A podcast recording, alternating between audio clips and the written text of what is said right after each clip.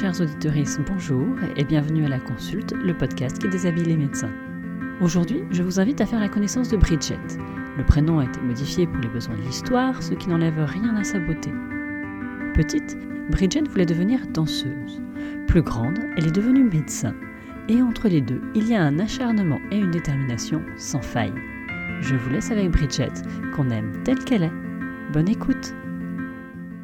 Bonjour Bridget. Bonjour. Bienvenue à la consulte, le podcast qui déshabille les médecins. Comment vas-tu? Très bien, merci. Pour commencer, est-ce que tu pourrais te présenter, s'il te plaît? Oui, bien sûr. Donc du coup, je suis médecin hospitalier spécialisé dans les maladies de l'appareil digestif et donc euh, je euh, vais euh, te parler un peu de mon parcours. Super. Si on commence par le début de ton parcours, tu voulais faire quoi quand tu étais petite? Alors moi, je voulais être danseuse. Exactement. Et puis j'ai hésité également avec la médecine au fur et à mesure de mon cursus en danse. Tu t'es lancée dans le parcours pour être danseuse en disant je veux être danseuse. Tu n'avais pas encore cette, euh, cette arrière-pensée de peut-être que tu ferais médecine? Alors si tu veux, j'ai commencé la danse très tôt, à l'âge de 6 ans en conservatoire. Euh, donc c'est un concours d'entrée et euh, donc après j'ai fait ma scolarité et on va dire que c'est la période collège, fin du collège, début d'année lycée où je commençais à me dire bon ben je vais peut-être effectivement m'orienter vers une filière scientifique. J'étais plus douée euh, dans les dans les matières scientifiques euh, globalement sur ma scolarité et puis via la danse on a également une formation euh, médicale indirecte finalement parce qu'on est en étant en conservatoire, on a un certain nombre de cours obligatoires, notamment des cours donc de physiologie, d'anatomie, également des cours euh, plutôt littéraires sur l'histoire de l'art et, de la danse. Et euh, directement, c'est vrai que moi, la, compréhension du corps humain, c'est quelque chose qui m'a vite passionnée et euh, le goût pour la médecine est venu un peu comme ça. Donc c'est ces matières annexes au cursus de, danseuse qui t'ont amené à te poser la question de, de faire médecine. Exactement. T'en étais arrivée où dans ton parcours de danseuse le jour où tu t'es dit j'arrête pour faire médecine? Ça s'est passé comment cette décision? Alors ça s'est passé que j'en ai parlé en fait à mes parents et euh, je leur ai dit ben voilà papa maman j'hésite entre euh, la danse et la médecine je sais pas quoi faire. La danse c'était vraiment une passion euh, je dansais tous les jours. Puis à la fois la médecine c'est vraiment un domaine qui me qui me voilà qui m'intéressait qui m'interrogeait. Donc en fait pour avant la première excuse-moi en première année première euh, de seconde promo, c'est la première au niveau du lycée. J'ai demandé en fait en fin d'année à ma mère de m'inscrire euh, au concours d'entrée dans une école nationale de danse ce qui me permettrait en fait si j'étais bien sûr admise de pouvoir danser mais réellement dans un milieu professionnel et de voir si ça me si ça me plaît et en fonction poursuivre ou pas la danse voir si ça me plaît pas avoir eu l'expérience de la de danse professionnel pour pouvoir directement après aller sur des études de médecine. Et donc j'ai passé euh, mon concours d'entrée euh, à ce moment-là. Tu as passé le concours d'entrée, tu l'as réussi? Oui, j'ai réussi à ma grande surprise. Et du coup, je suis rentrée pour un an dans une école de danse nationale où ben, je dansais tous les jours. J'avais également les cours ben, que j'avais déjà entrepris avant, mais avec un niveau un peu plus avancé. Et voilà, c'était c'était très passionnant. Euh, la danse, c'est quelque chose de très, qui a été très dur, euh, qui est très dur physiquement, qui fatigue énormément. Et euh, à la fois, il y a, y, a, eu aussi une phrase qui m'est restée en tête et que je cite souvent du directeur de, de l'école, qui nous a dit au tout début de notre entrée, Mesdemoiselles, messieurs, chers danseurs, euh, bravo pour votre réussite à ce concours d'entrée, mais n'oubliez pas une chose, vous êtes des futurs intermittents du spectacle.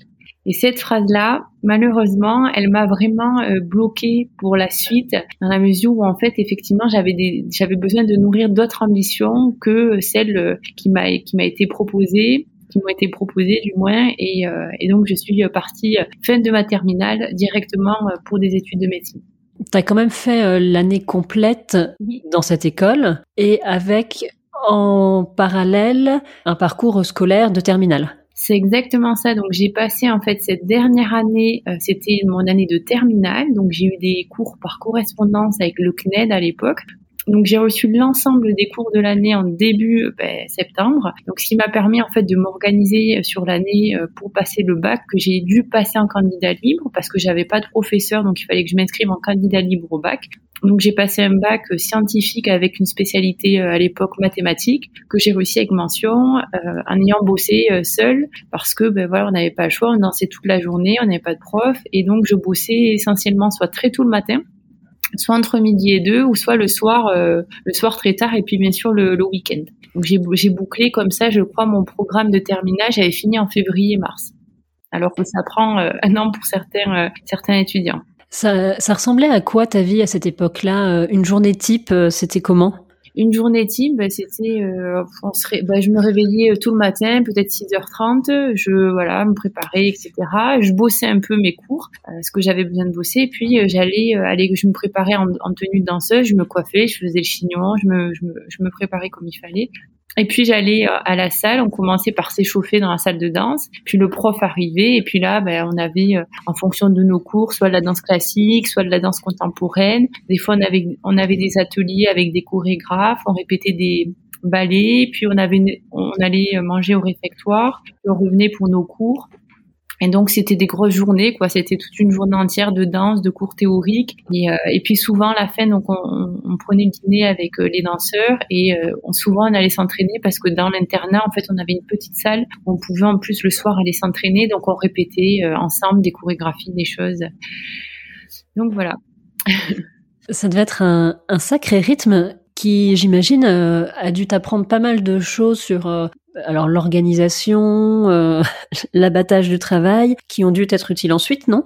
Oui, alors euh, oui, oui, c'est sûr. Il y a, en fait, la, la, danse donne beaucoup de rigueur. Donc il y a de la rigueur, il y a du perfectionnisme aussi chez les danseurs. C'est pour ça d'ailleurs qu'on voit hein, les danseurs, euh, euh notamment ceux qui font euh, la, les danseurs étoiles, etc. Même les formations dans, les écoles parisiennes, ils ont une, un devoir de, de scolarité et de d'avoir une, une, moyenne relativement élevée par rapport à la moyenne des, des élèves qu'on peut voir. Il y a vraiment ce, ce, cette, cette notion du travail et de la perfection Ça, c'est vraiment quelque chose d'important. Euh, et donc, effectivement, quand je suis rentrée en médecine, j'avais déjà ces prérequis qui m'avaient été enseignés par la danse euh, mais également ben, l'organisation que j'avais dû euh, mettre en place cette année, qui était une année un peu différente des autres années, parce que ben, il fallait que j'adapte mon programme à la danse et que je trouve des horaires, que j'organise, que je me fasse un planning, et tout ça, effectivement, je l'ai appris durant cette année. Et donc, tu fais toute cette année, mais à la fin, tu décides de ne pas poursuivre ta carrière dans la danse. J'ai compris que tu avais été marqué par cette phrase du, du directeur à l'entrée euh, à propos du statut d'intermittent du spectacle et peut-être que tu avais envie euh, de quelque chose qui te sécurise un petit peu plus. Ça s'est passé comment ce processus de décision? Qu'est-ce que tu as mis dans la balance côté médecine, dans la balance côté danse? Est-ce que tu peux nous raconter un petit peu ça, s'il te plaît?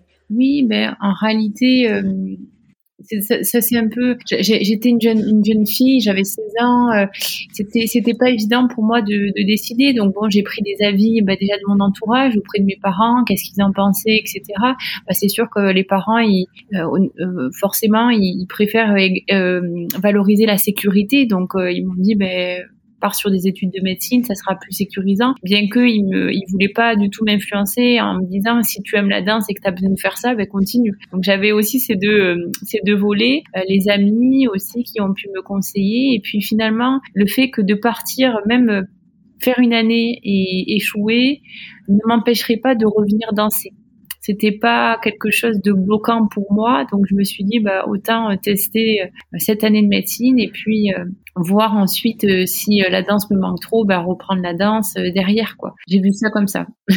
C'est marrant parce que du coup, tu es allé dans cette école de danse en te disant je vais tester la danse. Tu es allé en médecine en disant je vais tester médecine. à quel moment tu as su que tu avais choisi la bonne voie pour toi? On va dire quand j'ai euh, dépassé ben, les, les, premières années de médecine, hein, dès que j'ai euh, dépassé, on va dire la deuxième année, euh, là je me suis dit oui, je, je, fais ce qui me plaît. On va dire quand on commence à découvrir le, les stages à, à, l'hôpital, le travail de médecin, là je me suis dit non, je me suis pas trompée. Mais les deux premières années étaient un peu difficiles effectivement. T'avais complètement arrêté la danse pendant les premières années de médecine? Ou peut-être même maintenant encore, je sais pas.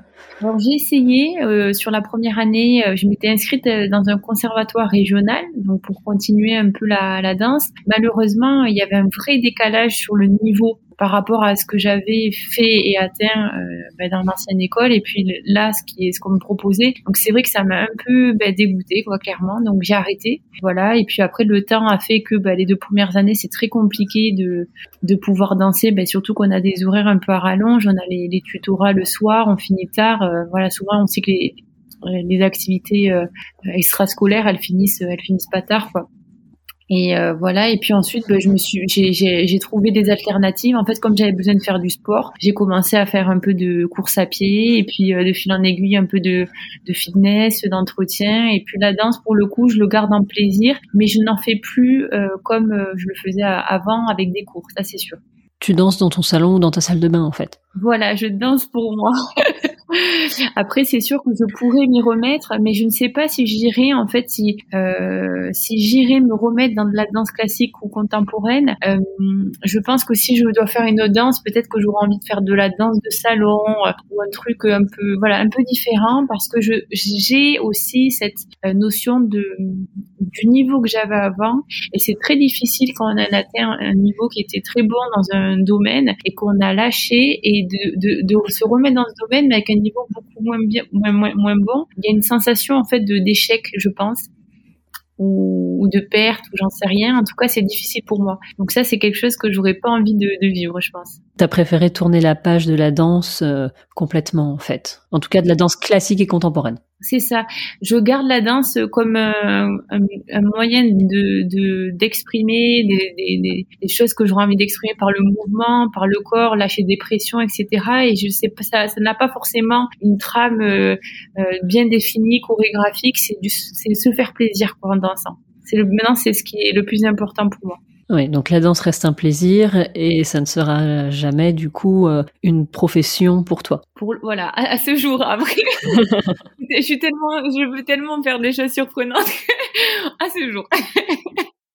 et alors, du coup, si on revient aux études de médecine, c'était comment pour toi les études de médecine? Raconte. Alors, eh, je pense que comme pour tous les étudiants en médecine, c'est euh, une, phase qui est très euh, difficile. Euh, ben, déjà parce que ben, forcément, on perd ses repères, on n'a plus sa famille, on vit seul. Enfin, en tout cas, moi, c'était le cas. et puis, il y a, y a ce côté où on bosse énormément et on n'a on n'a pas le retour de ce qu'on fait pendant plusieurs mois jusqu'à ce qu'on ait ce fameux concours qui nous permet de savoir comment on, est euh, par, on se situe par rapport aux autres. Et donc, il y a quand même ce temps d'attente, ces efforts répétés. C'est pas, c'est pas évident. C'est pas évident. Et tu m'as raconté en plus que tu étais boursière et que ça a rajouté un peu une difficulté supplémentaire. Oui, c'est sûr, parce que donc euh, quand j'ai euh, commencé médecine, donc déjà il a fallu trouver un logement, donc euh, voilà, euh, c'était dans une. Moi, j'étais logée en résidence universitaire, comme j'étais étudiante boursière. Euh, donc voilà, c'est sûr que c'était pas évident parce que, ben, comme je le dis souvent, c'est que malheureusement dans les résidences universitaires, il n'y a pas que de bons élèves et pas que des élèves en médecine. C'est une, une minorité des élèves et donc ils n'ont pas du tout le même rythme de travail, ce qui fait que ben, on a pas mal de nuisances sonores, du bruit et quand on doit réviser, euh, se concentrer, étudier, c'est pas évident et on, et on connaît bien que que les étudiants en médecine euh, se mettent des boules qui yes. c'est vraiment notre outil euh, indispensable. Et donc là, c'était un peu le c'était un peu le mien quoi. Quand t'étais pas en cours, t'étais entre tes boules qui en fait, c'est ça? Oui, voilà, c'est ça. C'était comment de s'intégrer dans une promo où j'imagine qu'il devait y avoir pas mal de fils et filles de médecins? Beaucoup plus d'enfants de médecins en tout cas que d'étudiants boursiers. Ça s'est passé comment l'intégration, les copains, euh, enfin les amis? Alors, je pense que déjà de base, je suis pas quelqu'un qui m'entoure beaucoup. Mais ça, c'est depuis toute petite. Hein. J'ai toujours eu, euh, eu, un ou deux amis euh, très proches avec qui je passais mon temps. Euh, voilà, je, c'est, ma façon d'être. Et en médecine, j'ai, eu en fait la chance d'avoir des, des, des, personnes proches et qui le, qui le sont encore aujourd'hui, avec qui on prend des nouvelles régulièrement. Mais pour autant, c'est vrai que l'intégration, on va dire, à l'ensemble de la promo, c'est pas quelque chose pour, enfin, ça n'a pas été quelque chose d'indispensable pour moi. Et il y avait effectivement également un décalage, je pense, de niveau social et notamment ben, tout ce qui va être, par exemple, sortie euh, soirée, euh, euh, achat et tout ça, parce que ben, quand on est étudiant boursier, euh, forcément, c'est pas du tout dans nos objectifs, quoi. À l'époque, tu te sentais frustrée de pas avoir la même vie que les autres étudiants en médecine? Non, j'ai jamais ressenti de frustration. Non, je crois pas. je pense que je j'avais pas le temps d'être frustrée. surtout, c'est que j'avais pas le temps de penser à ça. En fait, j'avais juste le temps de me dire qu'il fallait que je bosse, que je, fasse en sorte bah, déjà de réussir euh, mes études de médecine et euh, que je fasse en, sorte de trouver les outils dont j'avais besoin pour réussir. Et notamment, bah, financièrement, il fallait trouver un job euh, bah, pour payer le loyer, pour payer les bouquins, pour payer éventuellement des préparatoires ou des concours d'entrée. Donc, je pense que j'ai pas réussi à avoir le temps d'être frustrée, non. J'étais trop occupée. Mais tu étais occupée à, travailler et à gagner ta vie. Exactement. Aujourd'hui, tu as quel regard sur ton sur ce, cette partie-là de, de ton parcours? Est-ce que tu, tu dis que euh, tu aurais aimé que ça soit différent, que euh, c'était dur et que tu es peut-être passé à côté de certaines choses euh, qu'on vit à 20 ans euh, quand on sort faire la fête avec les potes. Tu, tu le regardes comment ce, ce passage de ta vie aujourd'hui? Alors, ce que je retiens en tout cas de, de tout ça, c'est que je suis fière de moi. Déjà, ça c'est important parce que quand on vit en fait euh, bah, toutes ces choses-là, on pense que c'est normal et puis on on n'a pas la sensation en fait de, de mériter quelque chose. Je sais pas si je sais pas si je, je formule bien que j'ai envie de dire. Mais là aujourd'hui, je, je, suis fière de ça, d'avoir réussi, euh, de, de m'être battue pour euh, arriver à mes objectifs. Euh, est-ce que j'ai loupé une façade de ma vie? Oui, probablement. Mais ça, je pense que c'est le fait de tous les étudiants en médecine, même ceux bah, qui ont des moyens, qui se permettent, on, comment dire, ont la possibilité de d'avoir certains moments dans leur vie de plaisir. De, je pense qu'on est tous quand même assez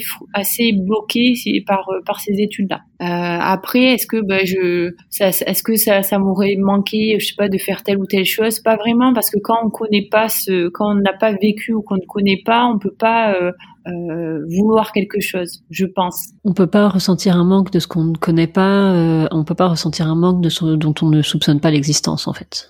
Exactement, oui, je, je, je le formulerai comme ça. Il y avait beaucoup de travail pour toi parce qu'il y avait le travail euh, scolaire et euh, les jobs étudiants à côté, mais il n'y avait pas de sensation de manque ou de frustration. Non, ben, ce qui me manquait, c'était, ma liberté en réalité. Ce qui me manquait, c'est de pouvoir euh, me dire, tu as le droit de rien faire et de pas culpabiliser, de te sentir bien. C'est plutôt ça en fait qui me manquait, pas tant de dire ah ben tiens Pierre Paul Jacques il a ça ça, je je faisais pas attention, j'étais tant mieux en fait pour eux euh, qu'ils aient cette possibilité là. Ce qui me manquait, c'était moi-même cette liberté, avoir la liberté de pouvoir euh, bah, des fois me reposer, de pouvoir euh, enlever un poids de mes épaules et, et, pouvoir respirer un petit peu quoi. Ça c'était un peu, ça c'était dur à porter d'avoir cette charge mentale, financière et, et, voilà toutes les charges qu'on peut avoir quand on est on est on est dans ces études là. Euh, finalement, tu te sentais quand même plus proche d'un étudiant en médecine avec les contraintes que ça implique, plutôt que d'un étudiant boursier qui galère un peu euh, pour boucler ses fins de mois. Non, j'avais les deux en réalité. C'est pour ça que c'était difficile, parce que j'avais euh, l'étudiant en médecine, donc avec toutes les difficultés que, que ça, ça engage, et l'étudiant boursier. Et ça, c'était ça, c'était dur, parce qu'il fallait réfléchir à tout et tout le temps. Et ça, c'était compliqué. Par exemple, aujourd'hui, ouais, vas-y. Je vais essayer de t'illustrer pour que ça soit plus clair. Mais par exemple, tu vois, quand je finissais euh, mon année scolaire, souvent ben, l'été, c'était une période où on n'a pas de, de bourse. Donc c'était c'est vraiment une période compliquée parce que pas de bourse égale pas euh, d'argent pour payer le loyer, la, nourriture et toutes les charges qui sont associées. Et malgré tout, on a également nos, stages à l'hôpital, donc il fallait que je reste. Je pouvais pas quitter l'appartement, rentrer chez mes parents pour reprendre derrière. Euh, j'avais également les stages à l'hôpital, les stages d'externe. Et donc là, c'est compliqué parce que quand je finissais euh, mon année, je passais tous mes examens à la fac du dernier semestre que là c'était soi-disant les vacances. Ben moi, dès le lendemain, fin des examens, ben je j'avais imprimé tous les CV, j'allais prospecter partout pour trouver un job. Et ça, c'était pas évident parce que du coup, j'avais même pas de, de congé ou de, de soupape de sortie. C'est que dès que je finissais mes examens, j'avais même pas le temps de réfléchir si j'avais bien fait ou, ou, mal fait mes examens. Que le lendemain, il fallait que je trouve un boulot parce que derrière, il y avait plusieurs mois où j'avais aucune entrée d'argent et que si je voulais ben, pouvoir vivre, et ben il fallait que je, je, je trouve euh, un boulot pour la pour la saison. Et à la fois m'adapter au fait que j'étais quand même externe à l'hôpital et que tous les matins ben, je devais être à l'hôpital. Donc il fallait trouver un boulot on accepte un mi-temps ou un temps euh, un temps je veux dire avec des temps à l'après-midi. Donc souvent c'était la restauration euh, la vente. Et puis après j'ai trouvé au fur et à mesure dans le dans ben, dans mon milieu dans le milieu médical en tant qu'aide-soignante puis infirmière etc tout ça, ça a quand même dû être un sacré apprentissage qui aujourd'hui te sert encore, non? Oui, c'est sûr. Ben après, on, on, je me rends pas compte parce que j'ai vécu dedans, donc euh, j'ai pas, j'arrive pas à, à, voir de l'extérieur ce que ça pourrait donner parce que j'avais la tête dedans, j'ai vécu avec ça, je me suis, j'ai appris à me débrouiller. Mais c'est sûr que je, voilà, je, je suis débrouillarde parce que je n'ai pas eu le choix et qu'il fallait que ça soit comme ça. Et peut-être que sur des, sur de l'extérieur, euh, les, gens qui, les gens qui me toi me voit comme ça. Mais voilà, ça, j'en sais trop rien en réalité. Toi, tu saurais pas formuler ce que le fait d'avoir été euh, boursière, le fait d'avoir été de la danse, avoir fait de la danse, pardon, ça, hum, tu saurais pas e-, exprimer en quoi ça nourrit le médecin que tu es aujourd'hui? On va dire que ça nourrit ma détermination pour être médecin. Et ça, c'est voilà parce que si je voulais réussir et j'aurais pu abandonner euh, plusieurs fois parce qu'il y avait, y avait beaucoup de difficultés et euh, c'est ce qui a fait que bah, ça a nourri ma détermination. Parce qu'aussi finalement, quand tu bosses dans des d'autres métiers qui sont en dehors de la médecine, tu te rends compte aussi de la réalité du monde du travail et tu parles avec des, des, personnes qui sont formidables et qui te racontent leurs difficultés au quotidien aussi. Et quand tu as 17 ans et que tu entends ce genre de choses, bah, je peux te dire que tu te dis, bah, je vais ouvrir mes bouquins de médecine et je vais arrêter de me plaindre. J'aimerais bien quand même pouvoir réussir et, et, changer en fait mon quotidien. Et, c'est triste de dire ça, mais pas avoir à, vivre un métier qui me plaît pas ou dans lequel je suis en difficulté euh, financière toute ma vie, etc. C'est des vraies questions. Donc du coup, tout ton parcours t'a quand même euh, ouvert vraiment euh, au champ des possibles et du coup, t'as confirmé dans ton choix de faire médecine. Oui, oui, oui. Et alors maintenant que tu es médecin, est-ce que tu es contente, satisfaite, heureuse, ravie? Oui, bien sûr. J'adore mon métier, ça c'est sûr. De toute façon, je, je veux dire, là, si tu n'as pas de passion euh, pour tenir, on va dire, 10 ans euh, dans tant de galères, je, je ne sais pas comment j'aurais pu tenir sans, sans ça. Voilà. Donc je pense je suis réellement une vraie passionnée de mon métier. C'est au quotidien, c'est vraiment quelque chose qui est hyper enrichissant pour moi dans ce que je suis en tant que personne. Et donc effectivement, je me verrais mal faire autre chose. Et est-ce que tu penses que c'est ce que tu vas faire toute ta vie? Alors, toute ma vie, j'en sais rien. Hein, la vie est un mystère. On peut avoir des, des aléas, des, des, choses qui font qu'on ne peut pas tout maîtriser. Euh, J'aimerais en tout cas pouvoir euh, avoir une carrière dans la médecine, pouvoir pratiquer la médecine au quotidien. Après, combien de temps euh, Ça, j'avoue que j'ai pas la réponse aujourd'hui et je crois que personne n'aura. et alors, qu'est-ce que tu aimes particulièrement dans ton travail aujourd'hui? Qu'est-ce qui est le plus source de satisfaction pour toi? Alors vraiment, moi, ce qui est source de satisfaction, et d'autant plus dans cette période, on va dire, de confinement, parce que ça se confirme davantage, c'est le contact en fait humain qu'on a euh, dans la profession. Euh, je parle déjà du contact avec nos patients, qui nous ben, sur des échanges euh, par rapport ben, à leur maladie, à leur vécu, mais également à ce qu'ils sont en tant que personne, en tant qu'être humain. Ça, c'est extrêmement enrichissant au quotidien, mais également avec tous les soignants, euh, ben, mes confrères médecins, euh, les paramédicaux, donc euh, les infirmiers, les aides-soignantes, euh, les autres professionnels qui vont intervenir, donc kinésithérapeutes, psychologues, c'est tous ces échanges en fait sont, sont hyper enrichissants dans la pratique de la médecine pour moi aujourd'hui. Aujourd'hui, est-ce que ton métier te laisse suffisamment de place pour une vie personnelle épanouie et aussi enrichissante? On va dire que ça a été difficile les, années avant parce qu'effectivement il y a l'internat, la thèse, le mémoire, les publications, etc. Et donc euh, oui, ça, ça prend beaucoup beaucoup de temps. donc un peu moins pour la vie personnelle, euh, mais toujours, euh, j'ai toujours, moi je suis, donc j'aime le sport, hein, je m'en suis pas cachée depuis le début, et donc je fais beaucoup beaucoup de sport, ce qui m'a permis de voilà de pouvoir faire ce que j'aime, et je poursuis encore aujourd'hui davantage parce que j'ai un peu plus, on va dire un peu plus de de, de, de, de temps par rapport ben, à ces années, à ces années d'études. Donc oui, euh, je, je pense m'épanouir dans ma vie personnelle par euh, via ben, les activités, les loisirs que j'aime et en, en, partie le sport, et également par par les contacts ben, que je continue. Ça, je, ça, je l'ai jamais retiré. Donc avec mes amis, mon entourage, euh, oui. Donc ça, je pense oui. et alors, dans ta vie personnelle, on peut aussi rajouter ton compte Instagram que tu alimentes quotidiennement et qui doit aussi t'apporter euh, des, enfin oui, du contact et te prendre du temps, non? Alors effectivement, donc le compte Instagram, c'est tout frais en fait, tout neuf. Euh, c'est venu euh, ben, d'une discussion avec des copains qui me disent bah, écoute, euh, tu es plein d'idées, ça serait pas mal que tu mettes euh, en place ce que tu nous dis en pratique sur ton compte Instagram. Donc voilà, c'est parti comme ça. c'est vrai que ça prend du temps. c'est une occupation qui qui, ben, qui demande aussi des quelques efforts mais à la fois ça, ça peut être euh, hyper euh, enrichissant d'avoir une communauté qui nous suit, euh, qui nous soutient également sur ce qu'on fait. Aujourd'hui, j'ai une toute petite communauté, mais j'espère qu'elle va s'agrandir et qu'on va pouvoir continuer à avancer ensemble dans, dans sur, sur mon compte en tout cas. Et tu as envie de partager quoi avec cette communauté? Alors, j'ai envie de partager en fait mon quotidien euh, de, en tant que femme, en tant que médecin, et également ce que ma personnalité, euh, tout, qui est marquée ben, par tout mon parcours, hein, à la fois mon parcours de danseuse, mon parcours, comme tu me dis, d'étudiante boursière, et, euh, et donc voilà, forcément, j'ai des, des, formes d'atypie euh, par rapport aux standards sur lesquels on peut on peut s'attacher. Donc j'ai envie de partager tout ça et peut-être être une source de motivation ou d'inspiration pour certains étudiants, jeunes médecins, jeunes soignants euh, voilà, et en tout cas, j'espère que ça, que ça, que ça va plaire. Et alors aujourd'hui, euh, si tu avais une baguette magique pour réaliser euh, un seul de tes rêves, tu ferais quoi?